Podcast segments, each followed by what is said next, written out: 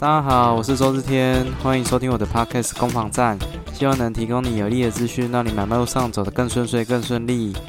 大家这一周过得还好吗？这周天气变化好大哦，天气变化大到我最近看到一则新闻，其实觉得蛮可怕的。他就是有讲到说新店啊，有一个呃五十二岁的男子，然后他应该是要去办事情。那他车子停在那个停车格停好之后啊，他就走到旁边那个建筑物的七楼里面。那在这个短短的、非常非常短，可能不到三秒钟的这个路程啊，他走过去的时候，就刚好有东西掉下来，然后砸到他的头，然后直接头破血流啊！但但最后人是没事啊。哦，这个这个最后救护车旁边的人有看到，马上帮他叫救护车，所以没有什么太大的问题。那只是这就凸显一个状况，它到被什么东西砸到了，就是呃这个建筑物的外墙的瓷砖，它被瓷砖砸到头，然后砸砸到流血这样。那其实呃这凸显一个状况，就是说因为最近这个气温变化太大。那有时候是房那个建筑物里面的气温是很温暖的，可能它有开暖气，还是它有一些这个发呃发热的设备哦等等之类的。那所以室内的温度很温暖，但是室外的温度很冷，那导致这个一来一往之间哦，造成这个热胀冷缩。那各位，我不知道各位知不知道那个瓷砖啊，外墙的那个瓷砖，如果它贴得很近很近，哈，那你那热胀冷缩，你可能瓷砖跟瓷砖之间就会挤压，那就会这个 p o k e 来，就是所谓的碰共啊，哦，就是瓷砖跟瓷砖互相挤压，导致一些一些问题产生了。那其实今天讲的比较多是外墙的部分。那外墙啊，其实如果这种瓷砖的问题，其实它有分成说先天跟后天是有一些不同的。什么叫先天呢？就是它当初在施工的过程里面，哦，不管是它瓷砖贴的这个间距，或者是它的混凝土的这个这个这个混合的比例，或者是瓷砖跟这个墙面粘着的那个粘着剂。这些啊，全部都会影响到这个瓷砖在这个建筑物上面的附着的时间长短哦。那其实这个是先天的工法上面啊、施作上面啊、原料上面的不同。那还有，这是先天的问题。那既然有先天，就有后天的。后天的问题是什么？我不知道各位知不知道。其实如果你的有一个颜色比较深的，它这个吸热的效率不同。跟颜色比较深的跟颜色比较浅的，它的热胀冷缩状况也会不一样。那 当然，迎风面也是一个考量，好，就是你哪哪你总有一面可能温度比较低，或者有一面温度比较高，那这个也会有差。所以在后天的这个温度的问题，好，或者是呃，还有这种外墙如果有裂痕，它因为可能是迎风面啊，那个雨水会打在墙面上面，水吃进去，然后造成里面的一些呃化学变化。啊，或者是它的这个这个结构变得比较松散，都会有可能造成这个外墙的瓷砖剥落的状况。呃，其实像日本啊，它日本对于这个东西，他们呃，我我查这个还有查到一些 论文。哦，日本早在好像一九一九九零年出头的时候，就有曾经因为这个瓷砖把人砸死的事事件，导致说他们很重视这个工法上面的的一些改进啊。哦，那设法在源头在施工的时候就降低这种可能性。而且其实像日本的气候环境跟台湾相对来讲也比较不一样。所以各个地方会有各个地方的一些呃不同的需要去留意的事情，只是说台湾在这一块啊，好像呃，就据我查到的资料，其实并没有，并没有像日本琢磨的这么多了。那我甚至还有查到那个很可怕的台台湾没有发生瓷砖砸死人的，可是台湾有发生那个外墙的花岗岩剥落哦啊。把那个一个补教老师哦啊，也是砸到之后就就就变天使了，哦，就有有这样的的这个案例啊，那是好像一九九五年的事情。所以代表说，其实外墙这东西啊，啊，当然还有一些案例是那个那个氯离子偏高了，哦，就是本身建筑物就有一些问题啊，导导致这个这个瓷砖剥落，所以它是一个中古大楼就会有可能会发生的事情。那甚至它可大可小，包括它外墙的材质啊，哦，这这种花那个花岗岩掉下来，那个照片看起来超可怕的，对啊，它只是。我觉得这个可能，嗯，我只能说比较可惜的，要讲说好像没有出到很大的事情。我觉得这个法条要去改善，或者是大家重视这个事情的机会是比较低的。因为像今天这个，老实说，他就受伤，对，他就受伤哦。我补充一下，这个受伤的人啊，最后呃，也有人要为此负责，哈，并不是说这个建商哦，也不是说这个贴瓷砖的那些工班哦，负责的是谁？负责的是这个社区的管委会，哦，这个大家可能会感到很意外哦。可是其实根据公寓大厦管理条例的规定啊，公寓大厦的外墙是属于公寓大厦的共有部分，其修缮、管理、维护由管理负责人或管理委员会负责。若外墙造成呃瓷砖剥落，导致人害或财损，由管理。负责人或者是管委会承担民事责任，同时也有追溯刑事责任的可能。哦，其实这个这个社区，所以他后来他呃新北市政府有开罚，好像被罚了两万块。那很简单去判断了，就是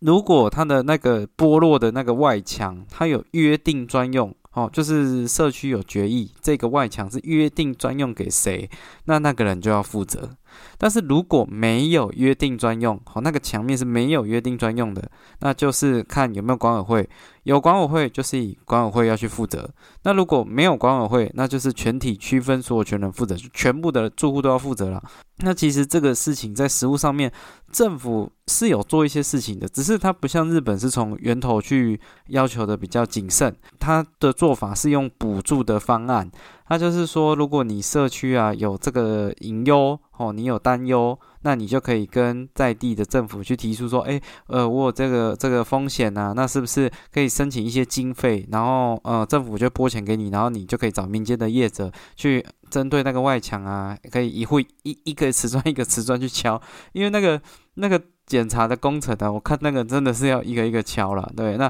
其实我相信那个费用也是蛮高的，哦，只是说政府的这些补助的方案都是在事后，而且它补助的这个这个对象啊，是你要以整栋大楼去做申请，那这就凸显出一个很复很复杂而且很困难的问题哦，就是说吼，其实台湾人对于住在这种公寓大厦这种社区经营的观念是很薄弱的。如果今天有一个社区提出说，哎，各位各位，我们今天的社区外墙啊有这个剥落的风险，好，所以我打算去跟新北市政府哈去申请呃这个这个外墙瓷砖的补贴。哦，他讲出这么这么理性的事情啊，可是，在台湾的食物上面，有些人他就讲说啊，你不要去讲啦，你如果去讲了这个这个，等下政府觉得我们这个社区有问题啊，等下造成房价下跌，那这个要不要算在你头上？然后有人就会讲说啊，这个时钟又还没掉下来，那为什么现在就要去做这个事情？没有这个必要吧？哦，等下留下记录，怎样怎样怎样？就是针对这种社区经营，就是大部分还是停留在说哦，我付了管理费，所以我享有社区的权利。可是他不知道，其实，在在很多的呃，其实，在国外哈，或者是说在很多的区域，你今天是这个社区公寓大厦里面的一员，那你其实除了权利以外，你还有一些义务是必须要去负担的。就像你们的大楼，如果外墙的瓷砖掉下来砸到人，是要管委会要负责的；如果没有管委会，就是全体所有权人都要负责。这个。观念是很薄弱，大家在那个开设那个呃住户大会的时候，其实就嗯会感受到了。那即便有这样的认知，也常常会没有办法达到一个共识。像呃我在的地方有从化区，那从化区里面就有一些住户，他是呃一些律师啊、啊医生啊、会计师啊、老师啊等等之类的，有时候就会因为各自立场不同哦，其实常常会有一些纷争。对啊，我觉得这个可能还要在，这可能还要很长一段时间，因为。因为这些知识啊，其实学校都不会教。那呃，如果爸爸妈妈又没有参与这个事情，其实这个东西很难一直延续下去，都必须要发生一些重大的社会事件。就像那个之前城中城高雄那个大火，那导致说呃有一些地方政府他觉得哎这事情很重要，他的这个稽查啊，或者是他的这个辅导啊，啊他的这个协助的一些行为就变多。可是有些地方政府也没有，所以我觉得台湾的这种社区经营的这种。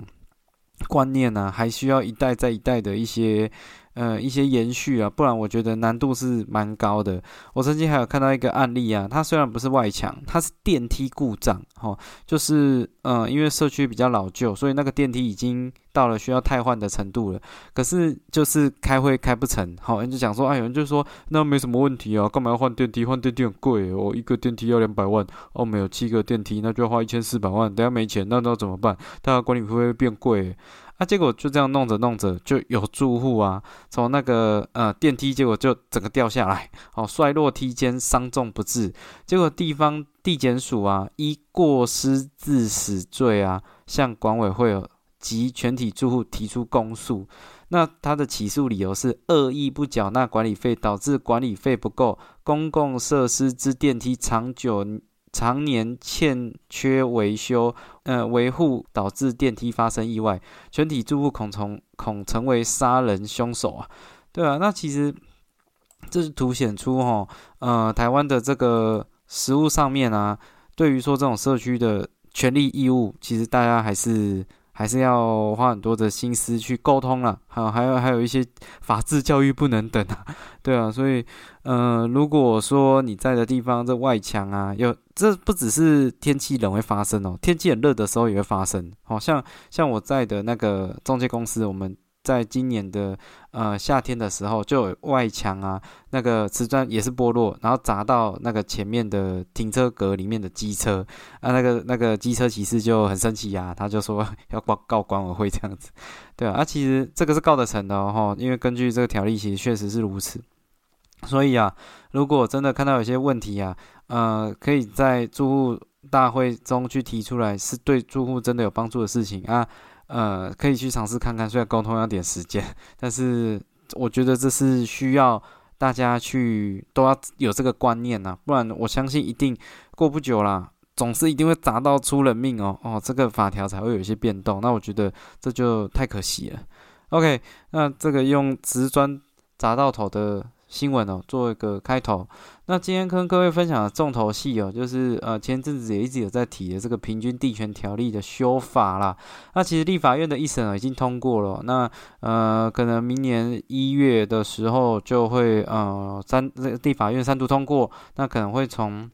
明年的第二季哦第三季之间哦会去做一些实施。那我只能说了，我直接讲结论哦，就是呃如果你的资本额不够的哦，交屋后会卡到的哦，赶快逃吧！哦，就跟那个 八八三幺有唱过一首歌，一个乐团哦，大逃杀，这个真的你不跑不行啊！哦，这个直接预售禁止转让了，你这个根本就没得玩了，没有人会去接了，因为它就已经禁止转让了。这个平均地权条例的修法，这内容我讲过很多次，我这边就是简单来讲，就禁止预售转让。好，那司法人。哦，司法人买不动产哦，会受到一些限制，因为有些人会成立那个公司行号去买房子哦，成立一个呃周日天不动产去买一个房子，那去规避一些税费哦，做一些节税的动作，因为用公司有公司的账可以去冲销嘛。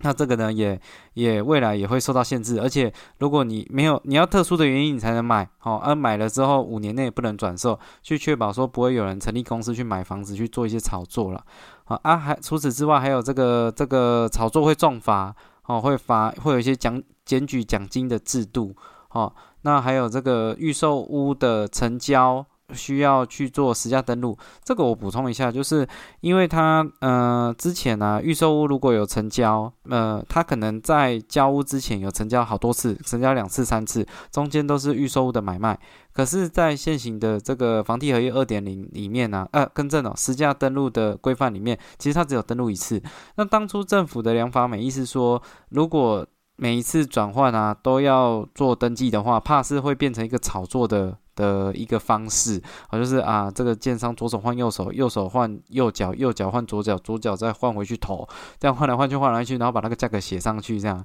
他担心这个事情。可是后来，嗯，后来所以才选择说，你就最后交屋的时候一次全部啊，我就只有登记在第一次，哈。这个这个我只登记第一次，哈，那其他后面我就不登记。可是这个就造成一个问题是说，呃，后来的人呢，想要了解这个社区的成交资讯呢，其实是很困难的，因为他只有第一第一次移转的那个成交的金额，建商登录的那个金额。可是后面到底转手了啊，金额是多少？卖的高，卖的低，价格有没有变化？哦，这其实都不知道，所以就产生一些问题。所以这个平均地权条例的修法，就是希望未来这个预售屋如果有在预售期间有转让，这如果真的有转让的话了，好，真的有转让的话，必须要把实价登录要登记上去，因为现在禁止预售转让，它还是有一些例外，比如说因为。这个工作的关系哦，非自愿离职哦，等等之类的。工作我从台北换到屏东哦，按我台北的预售要卖掉，我觉得这个应该也是应该要被照顾到了。所以他大概修法的重点在这些。那当然就有很多人出来讲话。那上次讲比较多是建商这边的哈，这次讲一些学者的哦。有一个我蛮喜欢的学者叫张定轩，他有提到哦，呃，房价下滑速度原则上不会太快。那首当其冲的就是很多那种憧憬未来的区域，像是这个桃园航空城啊，哈，或者是呃新竹的一些区域啊，啊，或者是青浦啊、淡水这些距离上班地点哦有很遥远的区块哦，房价可能都有一些回落。那但是他也特别提醒哦，不要期待房价会暴跌。像青浦啊，已经是呃四到六字头的房价，我们可以期待它回归正常的三到四字头。可是也不要去期待它可能会跌到呃一二十万，因为已经呃陆陆续续都有住户进驻，其实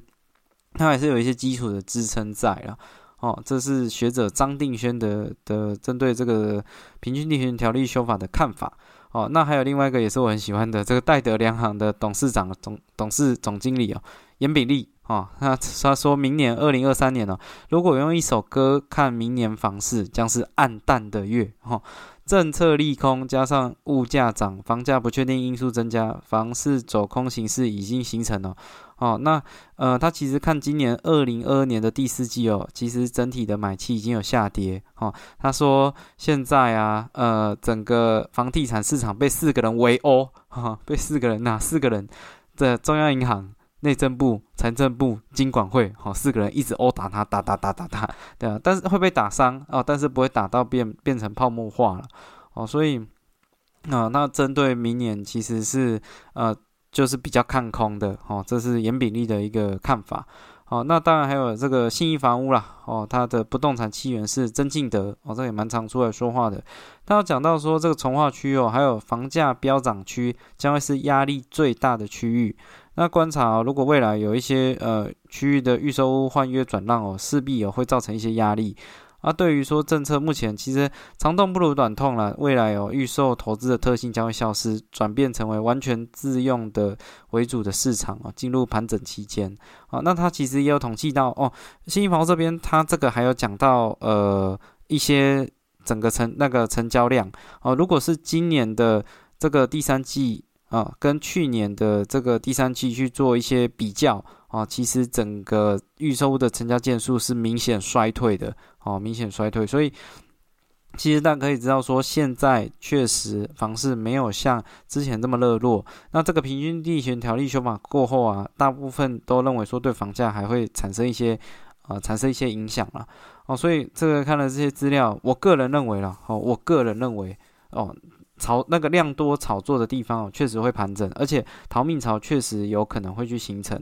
那因为其实还有很多其他的。那个那个利空的消息也在逐渐在发酵中哦，所以如果真的你的资金是比较不够的哦，或者是你未来自住的可能性极低哦，你持有这个不动产啊，再下去会出一些状况的话啊，建议你真的尽早脱手，不然就会吃全餐呐。什么叫吃全餐？那像呃像生小孩啊，有人有一种说法叫吃全餐，就是呃你原本想要自然产啊，结果。自然产没有很顺利，那你就想说要打那个麻醉，嗯呃打打那个那个止那叫什么止痛哦，对吧？啊结果打了，啊且我药效退了，都还没生，啊且我又剖腹，啊剖腹完就等于说你全部的过程，这个都都都经历了，辛苦的，都整个全全套全部都吃到了，这样对吧？那呃我我这是什么意思？就是如果说你现在不跑，你也有可能吃到这个利空的全餐哦，包括什么？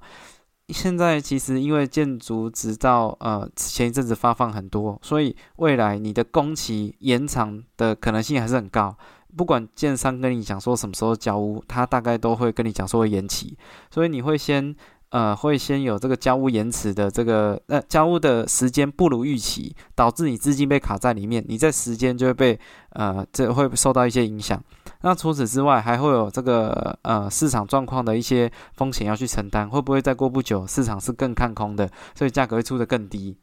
你就要经过那个房价的一个震荡哦。好，那假设你熬过这边呢，只是这个房子变成成屋了，成屋之后呢，啊，不好意思，这个房地合一税全部重算，所以你两年内出售，你还被扣四十五趴，两年以上扣三十五趴，啊，这些等等的这个税费哦的优惠哦，你不见得能享用到很多。那最后呢？呃，利息可能在那个时候也变成是一个相对的一个高点呐，哈，所以呃，你你的持有的成本可能跟你原本规划的也会不太一样。你有没有想说利率一点三、一点四啊，最多一点五？结果没想到到那个时候可能是二点二、二点三，哦，那就会产生一个落差，你就会整个整套的这个利空全餐吃到饱，这样 对吧？那。这是这个风险是有可能的啊，当然，如果假设说你今天资金上是充沛的，那或者是你的进场的时间点真的很棒，好，你的买价真的很低，又或者是可未来可能会自住或出租，那我觉得这个影响就不大了，因为毕竟这个花进群哦，也特别强调说这是打炒房，不是打房，哦，这是他他一直强调的点啊，所以。我认为这个势在必行，那可以去规去去思考说自己手上的这个不动产如何去配置哦，啊会比较适合。OK，那最后一则跟各位分享啊，这是这个这个台北市的地震局哦，再次超越啊这个台湾的各县市啊，啊有有成立一个这个这个消费者纠纷争议地图哈二点零。哈，它它里面哦很很棒，它那个界面啊，各位可以下关键字哦，台北市地震局，然后呃消费争议整合，哦，这样你应该就可以查到了。我为什么说它棒呢？因为它它那个图啊，其实蛮明显，它弄得很像那个，我不知道各位有没有骑过 U Bike，如果你有载 U Bike 的 App 啊，它有各个据点嘛。哦，那据点哪边有车，哪边没有车。那其实它那个界面啊，就跟那个很像，哈，就是它哪边的中介公司出出了几个问题，出了几个纠纷，哦，它都一一目了然，你就点下去就知道说，哦，原来这个中介公司发生了这么多的纠纷呢。那除此之外，它不只是地图上面的整合，它还做了一些比较跟统计，哦，那可以查到这个。这个台北市的这个纠纷的呃哪些中介公司啊的的的纠纷最多啊？哪些健身公司纠纷最多，或者是租赁业者纠纷最多？它甚至还可以做排序。那目前的资料是从一百零七年的一月开始到这个一百一十一年的十月。那如果以这个时间轴来看啊，我也这边跟各位分享一下。好，我先先讲这个租赁好了。啊，租赁的话，第三名是大家房屋，它是两件。好。两件，第二名的话是寄居蟹，呃，寄居蟹租屋，哦，那这是四件。那第一名呢？纠纷第一名是造机管理顾问，哦，十九件，哦，这个是租赁公司的状况。那建商的前三名呢？第三名是宏盛建设，哦，这大大厂牌了，哈。第二名是天强建设，哦，这个我需要补充一下，因为。天强建设这个好像是因为在万华那边盖房子有些纠纷，它不像这个宏盛是到处都有盖哈。那天强建设这是十三件，宏盛是十件。那第一名是新复发哦，新复发有十四件的纠纷啊啊！当然我我这边也要做一下补充啊，这个这个如果你是第一名、第二名，还是要看说它到底后面这个分母是多少，分子是多少，那可能会比较精准。OK，那最后则是中介公司哦，中介公司纠纷真的是有够多的。刚刚都是呃个那个个位数、十位数哈，呃这个中介公司都是百位数的哈。第三名是这个新富金不动产哈，那它应该是台湾房屋的加盟业者啦，那可能重心在这个内湖戏子这一带，它总共是七件哈，七件，那这听起来还好。啊 啊！但重点来了啊！第二名是信义房屋，哈，这个一百四十件，哦，这个 比刚刚讲的每个都还来得多啊！啊，最后第一名哦，第一名，第一名超强，第一名比后面全部加起来都还来得多。第一名是永进房屋，总共是两百三十四件，哦，这个完胜所有中介公司，台北市啦，哦，台北市，哦，这个是。呃，从一百零七年的一月好到现在的数据好，那它这个里面也有讲到呃这些纠纷的有什么原因哦，纠纷的前五名呢，第一呃前五名，第五名是中介公司的诈骗行为，哈，哦，欺骗行为，哦，这个占百分之四点五。呃，第四名是服务报酬的争议，哦，原本讲说要缴那个中介服务费多少，那后来有些纠纷，或者是该给没给啊，哦，没有谈妥，哦，这个占百分之九点零二。那第三名呢，则是这个隐瞒重要资讯啊，你当初怎么没有讲？哦，旁边是有什么问题啊？瓷砖有剥落，哈，我不知道这个算不算隐瞒重要资讯啊，这个占比是百分之十八点零五，哈。那第二名则是这个终止委售或买卖契约了哦，要解约了，不管是解委托或者是解买卖契约，这个也是占十八点零五。那这个买卖纠纷第一名呢，哦，出乎预料，竟然是这个房屋漏水问题，占百分之二十五点五六，非常非常的多，占了四分之一都是房屋漏水问题，所以漏水真的是这个这个痛中之痛啊，对啊，哦，所以。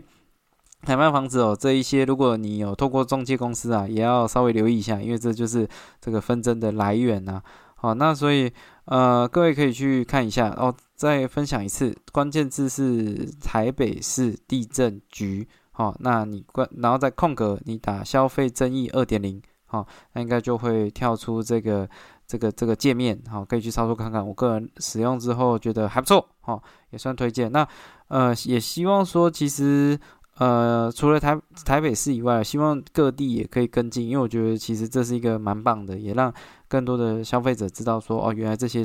这些是比较容易产生问题的，那进而的降低大家这些呃买卖房子的遇到的一些风险啊。最近又有一个客户遇到一个很鸟的事情，那希望下次有机会可以分享，我真的觉得超扯，哦，超鸟，好，那呃。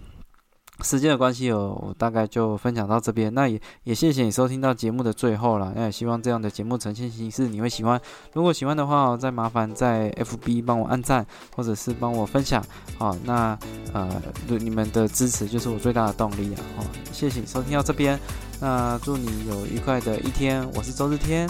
拜拜。